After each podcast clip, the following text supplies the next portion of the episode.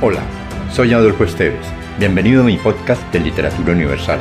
Acá encontrarás, entre otros, poesía, poemas, ensayos, mitos, leyendas y novelas. Relájate, atrévete y déjate llevar por el mundo de la imaginación y los sueños.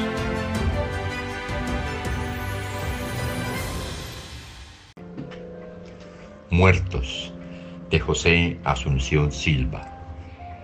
En los húmedos bosques en otoño, al llegar de los fríos, cuando rojas vuelan sobre los musgos y las ramas en torbellinos las marchitas hojas, las nieblas al extenderse en el vacío le da al paisaje mustio un tono incierto y el follaje de huyó, la savia ardiente, tiene un adiós para el verano muerto y un color opaco y triste como el recuerdo borroso de lo que fue y ya no existe.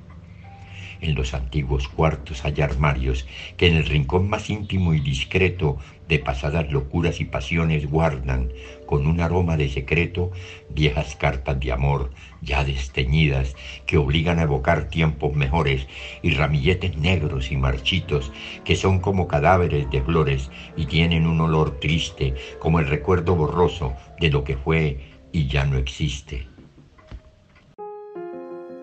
Si te gustó, Piensa en alguien a quien también le agradaría viajar en este mundo fantástico y compártelo.